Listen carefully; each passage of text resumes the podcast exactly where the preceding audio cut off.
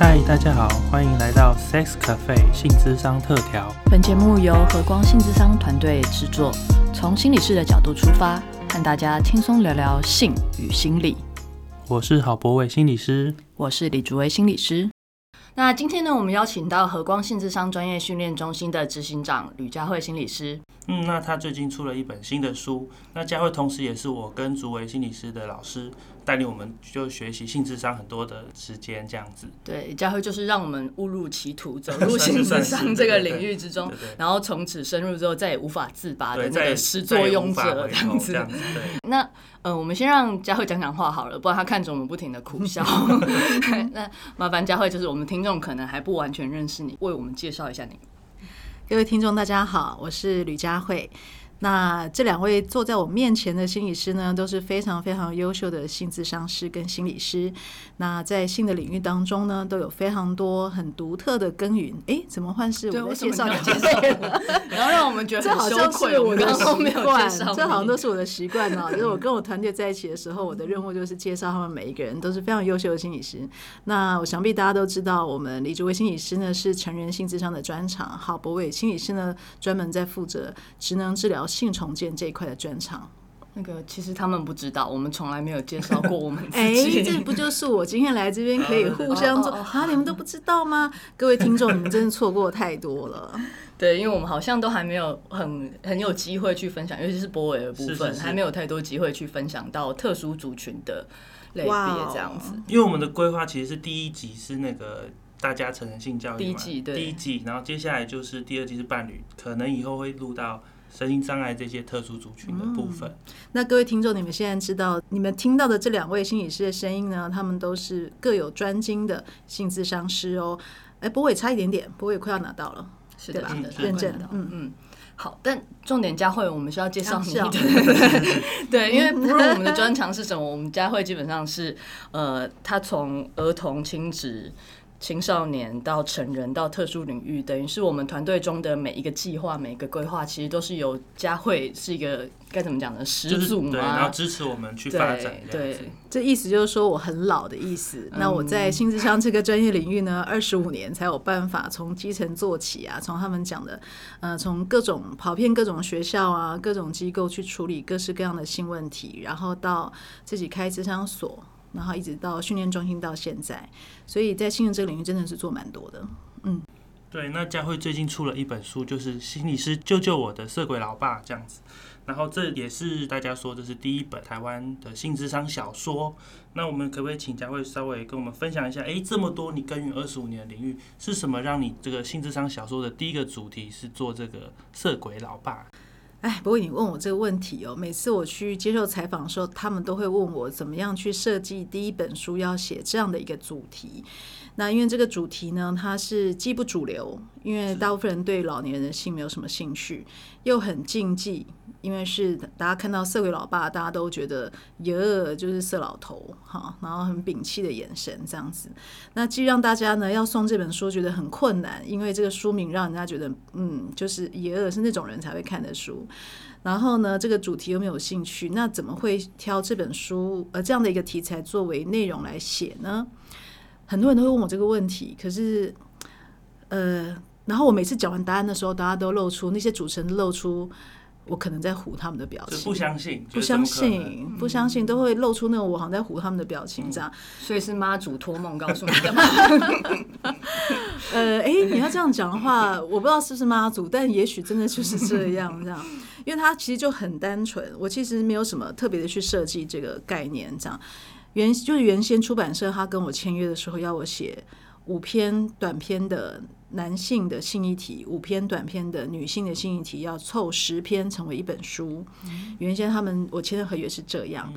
那我其实蛮开心的，因为这种很目标性的东西对我来说做起来是更容易。我相信两位知道，就是我实在很擅长写方案，所以我就是呃跟他们谈完的第二天，我就已经给他们一份完整的计划。那包含五个男性的主题跟五男五个女性的主题这样子，然后每一个题目要写什么，大概的议题跟什么样的内容，跟当中要介绍的性智商的技巧，其实我都已经在方案里面写完了。然后他们就很开心，所以我们立刻就签约了。但是呢，我真正开始动笔的时候是呃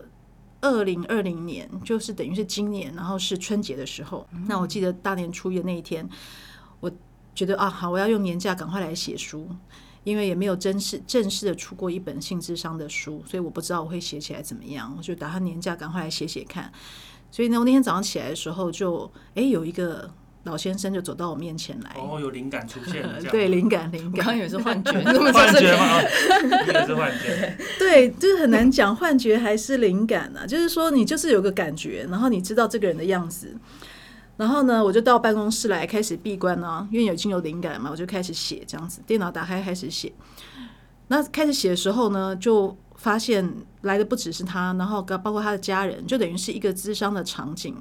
从打电话进来预约。这样的一个过程，这样，那我就开始写。那我自己本身也非常的好奇，好，因为呃，刚开始打电话来预约的不是陈老先生，是他的女儿，嗯，然后跟我幻想中我很期待未来可以跟我一起工作的合作伙伴，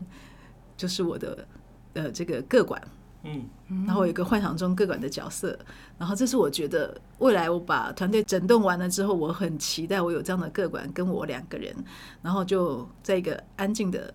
空间里面，然后可以吃零食，他吃零食，然后呢，我就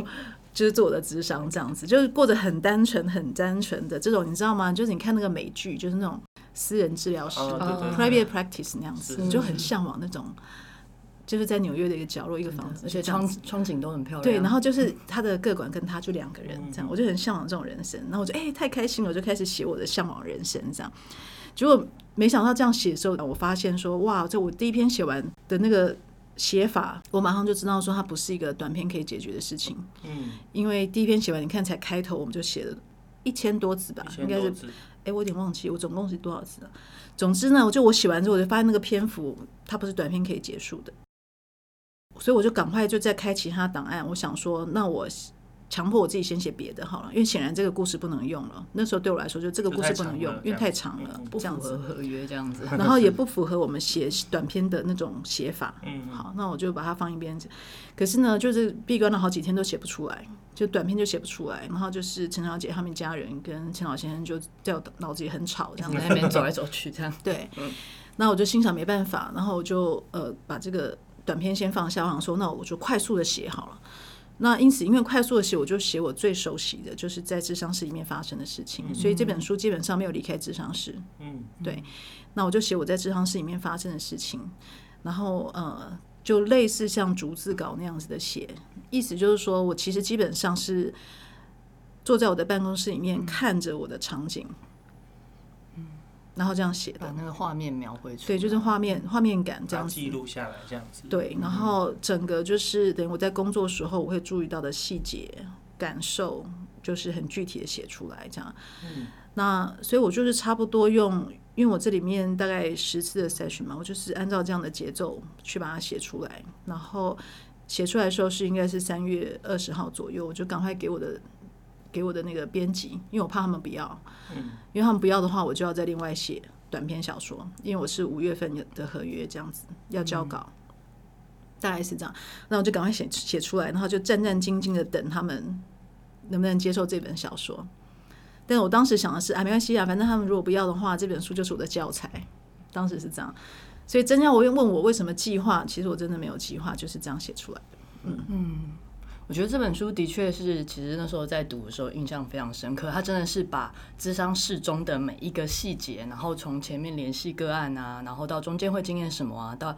嗯，尤其是那个个案走出咨商室之后的那个每一刻，全部都记录下来了。对啊，就很有画面感。对对对，那我觉得不论是对心理师本身在读的时候学习非常多之外，就是只要是对心理智商或是对性智商有兴趣的人，其实看这本书，就是如果你还没有经验过何谓心理智商或者性智商的话，看这本书其实是可以非常清晰的去看到在这其中可能会经验什么，然后。到底在过程中所谓的弹性这件事情有这么可怕吗？到底会发生什么事情？真的对，然后这本书有非常非常精彩的描述。对啊，这太重要，因为一般来说，像我我们在做性智商的主题，一般人对智商就很不理解，又加上一个性智商，我们要一次解释这么多，实在是不如叫他说，哎、你去看看这本书，有具体的描述这样子。嗯，不过这要谈下去，我怕会太长。我们今天大概短短的时间，然后只剩下好像十分钟的时间了呢。那我们要来谈一下我们这一次想要主要谈的主题。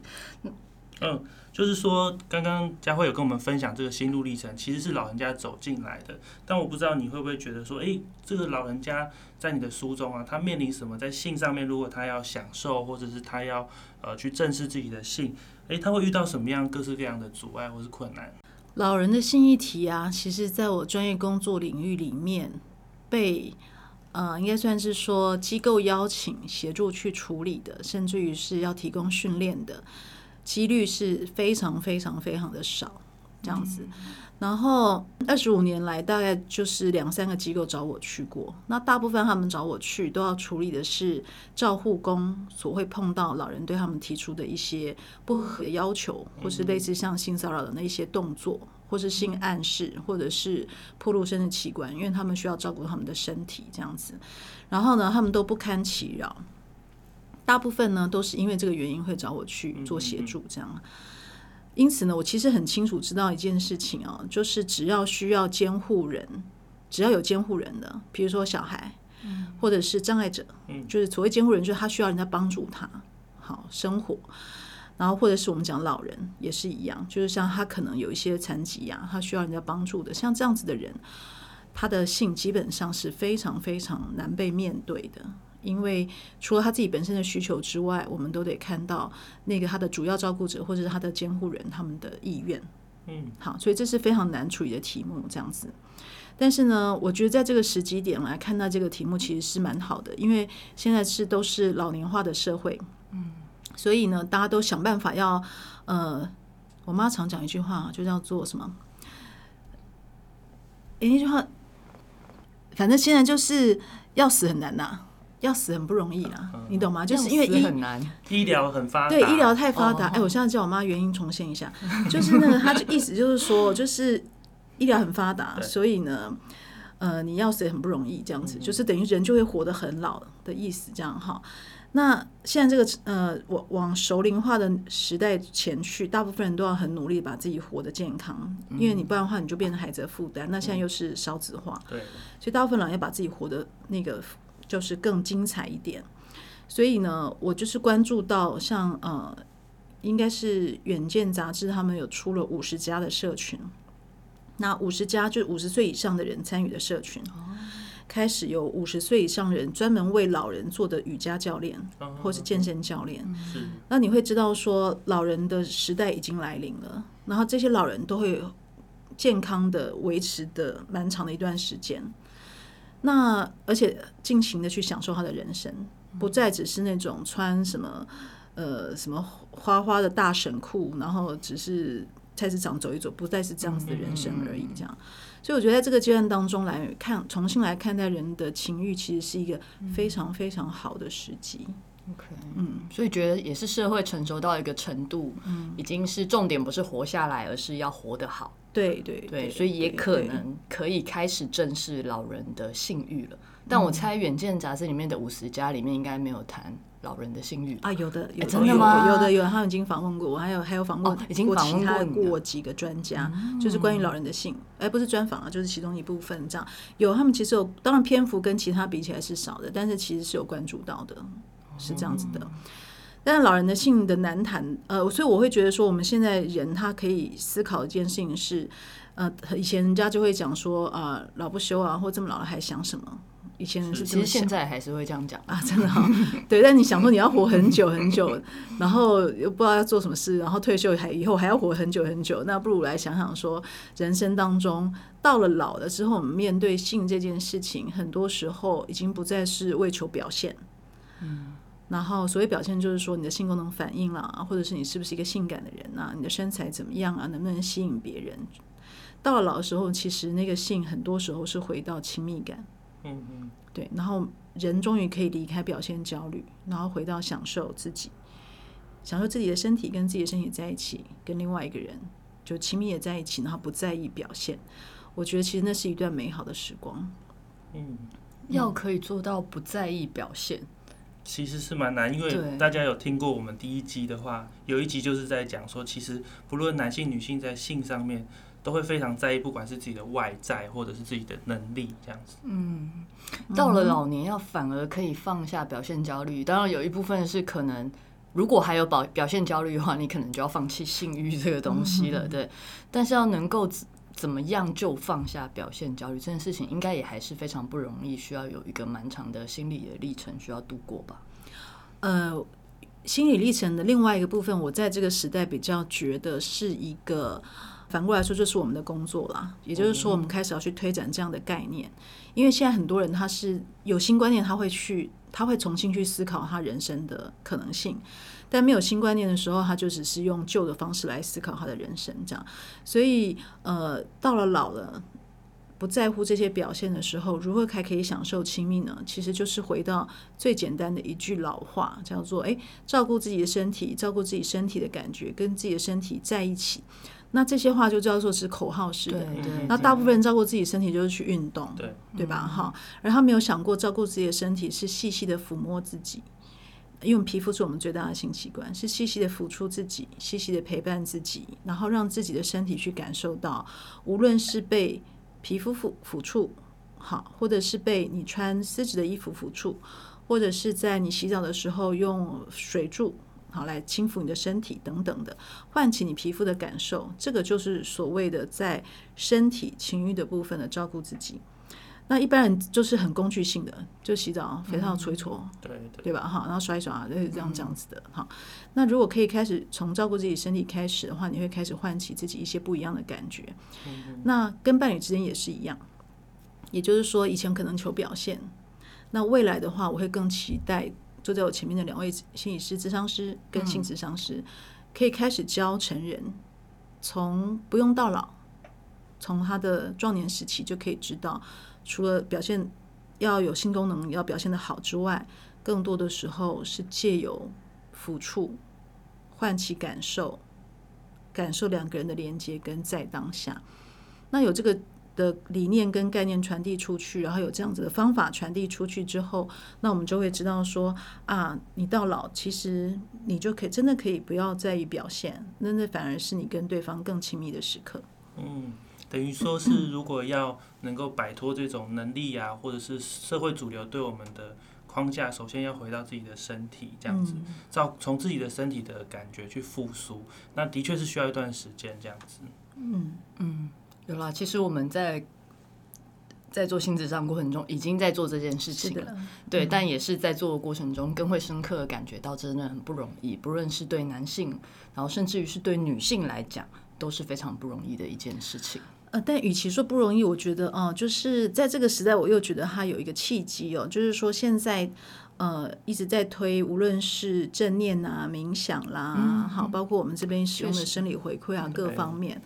那大，也就是说，在这个纷乱的世界上啊，大家很想要求内心的安安静，安静。对，所以我反而觉得这个时刻，呃，又加上这个契机的话，嗯，它的难度没有那么难，只是这个资讯跟知识没有传递出去，那就是我们身体的付出，它其实就是一个静心的过程。嗯，是这样子的，是的。所以意思就是说呢，我觉得每个人必须要思考，未来是一个老年化的时代，你会活很老。那活很老，不如跟自己的呃，就开始要在年轻的时候就开始练习跟自己的身心相处。所以其实能力是要从现在就开始培养。其实这样是最好的，对。然后千万不要把性隔绝在你之外，因为呃，那个性的自我照顾会让你。越活越年轻，就是哎，这是为什么我们团队都是那个叫做什么娃娃脸的原因？哦，真的吗？这好像是天生，还是是娃娃脸？只是比较不容易老。呃，不会啊，我学生都说那个上我的课就就是呃不用花钱去美容，就直接会有胶原蛋白啊，不能不行不能随便做这种医疗广告，不能。以上我们当做没有听到就好了，各位观众。OK。好，不过刚刚听佳慧这样讲，我其实听了都很想要介绍我父母来上就是相关的课程，因为我今天早上还还在跟我妈妈聊天，说，她就说，哎，你们最近有什么很好的演讲，可以就是让我去听听啊？成人性教育啊？对对，我也是这样跟她讲，我说，那你和爸爸可以一起去上，我可以帮你们付钱哦。他就说，你觉得我们需要吗？我说，嗯。哦，你应该跟他们讲说，你们现在已经很好了，你们还可以更好，你们值得更好的事 OK OK 啊，这个就是说话技巧的问题而且这会让你们更亲密，OK OK 好。然后就更解决小孩的苦苦恼。，对对对对对吧对对对，对啊这很重要。其实小孩真的，尤其是书中提到那个陈二小姐的部分，其实也讲出了非常多小孩的心声。是不要以为父母的性都跟你没有关系，他们之所以一直来烦你，其实可能跟他们的性是很有关系的。好，对不起，这是我个人的观点。OK，我刚刚有想到一个，就是说你们刚开始问我说为什么选老人当题材嘛？对，对我来说，写完这本书之后，写完这本书之后，我自己回来看，那我其实看了蛮多次的。那我觉得以老人作为题材的这一个灵感呢，其实真的是蛮好的，因为我们就从他现在已经是七十五岁的老人，一直回溯，一直回溯，回溯到他五岁的时刻，他是一个全人性发展的一个展现。那以一个老人，我们可以拉出生命的一个脉络，你就会看到性，它真的不是一个你跟这个人的关系里面发生的很多事情当中的一件事情，也不是你在发生性行为的那，比如说二十分钟或半个小时，或是啊好一点一两个小时的那一个很短的时刻的事情，你把它拉开的话，你就会知道说，呃，每一次的性行为其实就是你前面所有发展的总和。那这个概念是我常常在上课的时候会讲，就是你此刻发生的性行为是你你从零岁到现在发展的总和，大家很难理解。嗯，但借由这本书，就拉出一个生命的脉络，让你去看到，其实你现在所发生的事情，它是从你幼儿时期都不断的累积到现在，等于是拉出一个性的宏观的视野。嗯，那我们在上课的时候就很难去展现这个东西，就即便我们上成人性智商的训练课程。你你用一个案例或者你呈现一个技术，你都是一个片段，你没有办法看到一个全全向的全全貌的状况这样子，所以我还蛮感谢这本书的灵感，因为它就可以让我去展现我所知道的全部，是的，是这样子的。那我也还蛮期待我后面再写的书，因为、呃，我在想有这个宏观视野之后，我们再来看，呃，每一个不同的人他们所在面对的一个单独的题目，无论是从身体意向，就是你喜不喜欢自己的身体呀、或者是你觉得身体符不符合性感，或者是性功能的条件，然后一直到呃你的性的偏好啦，或者是性的技巧好不好啦，或者是性在关系里面呢、沟通怎么处理，我们在分别来看这些题目的时候，就可以给读者一个广阔的视野。就是你现在在每一个状态当中，我们都是在累积不同的能力，以让你有一天你回头看，你会发现你的人生其实都在其中，包括性。嗯，所以我听起来好像佳慧这本就是《救救我的色鬼老爸》，其实已经铺出了一个发展的历程。那以后的作作品可能都在每一个阶段对再去铺陈那个时候发生的事情。对然后不然，如果是反过来，就是如果我是先写一个一个问题的话，这是原先设计的嘛，十个问题来写的话，我觉得会创造更多的焦虑，啊，是，因为问题永远没有办法在一个短篇小说里面解解答完毕，而一个短篇小说，我们不能每个。每个 case 都失败嘛，对吧？一定是写成功啊。那你很短篇让他成功，他就他就他就 OK 了，就会给读者一个错误的印象，是原来是这么快。是的，那这个就是我们每个人在面对的处境，就是我们的个案到我们的智商室来，他都要求快，嗯嗯，可是他们万万想不到一个美好的性，呃，不要说不要说一个美好的信哈，就是在性上面一生的发展，你要感受到把性接纳成为你自己的一部分，它不是现在我们办法解除解决这个技术性的问题，比如说性的技巧啦，或者是呃给我几颗药让我功能如何如何，不是这些问题，而是你对你自己整体的接纳跟了解。嗯那很没想到写一个长篇小说还有这个用意。哎、我我是后来自己分析出来的啊、他是后来发 现的，因为他老先生都先走过来了。我是那个，我是自己，对我是想说那个，呃，就是对个案来说的话，呃，他们觉得我们好像啊梳理人生脉络啊，或者梳理新发展啊，他们觉得很慢，其实他们不知道那才是最快的，因为你把人生拉到七十五岁来看的话，你你在这边花十次智商，那又算你的人生总和的多少呢？嗯嗯嗯嗯，真的，但是却可能影响你后面的人生非常对啊没错。啊，是的。那所以听起来，在看这本书的时候，哎，大家也可以回去复习。我们第一季其实有花了，应该是一整集，至少一整集，好像花了两集的时间在讲性发展的概念。对，那那时候因为我们都是在讲一些概念啊，举一些片段的例子。那搭配这本书看的时候，其实也许可以回去复习一下，也许大家可以看到更深的部分。是从一个七十五岁的老人家，他已经发展到七十五岁，回去看我们第一季讲的那些过去从五岁开始、十岁、十五岁的一些历程，大家会更清楚知道。那到底在讲什么？嗯，哎，那我最后可以讲一句话吗？你可以讲，就是那，请问两位主持人，我以后还可以来上节目吗？可以啊。我觉得我们今天好像就是只讲了这个书的大概。那其实，呃，跟两位分享，我觉得蛮开心的，因为你们两位都是。呃，很了解性智商的人，就是跟我们一般的主持人问的东西是完全不一样的。那我还蛮，对，我还蛮期待，就是说，哎，在这样对话当中，可以讲出我在一般在其他媒体被访问当中不会讲出来的东西。我自己还蛮期待的。是是是，很开心佳慧今天来，而且我刚跟那个主委还在讲说，哦，其实这个在讲老年男子的性，其实我们也很期待老年女性的性。其实我已经写一半了。啊，真的哦，真的，哎，我父母在期待这一本，啊，真的吗？对，好，很多人都在讲，对，对，期待，对对期待，对。好啊，那当然我们非常愿意再邀请佳慧来上我们的节目。那等一下我们就来敲时间，好，来先把行事历拿出来，不然这样讲一讲，到时候约不到，因为我们佳慧是大大忙人这样子。对，而且即将又有一些佳慧又有新的出版品要出来，这样子大家也可以敬请期待。嗯，你是要讲这个事？好，OK。哎，我可以打书吗？请打书时间，因为刚刚博伟提到有新的作品嘛，然后我现在正在正在预售的。新书就是《爱与放手：亲职性教育生涯规划十一堂课》，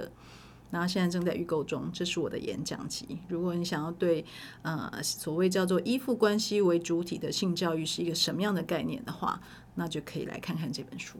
嗯，对，也很呼应我们的性发展的这个是的主题。是的，而且内容其实相当感人，就是好几篇章其实是会看到流眼泪的。对啊，你会想象说演讲集可以看到哭吗？就是这本书。哇哦，真的吗？你们不是胡乱吧？真的不是不是不是不是不是。然后 两本都有哭啊。这两本拿起来一起看的话，你就零岁到一百岁都有。对对对的，全包了，全包。好，那我们今天就非常谢谢佳慧，谢谢佳慧，谢谢，拜拜，下次再见。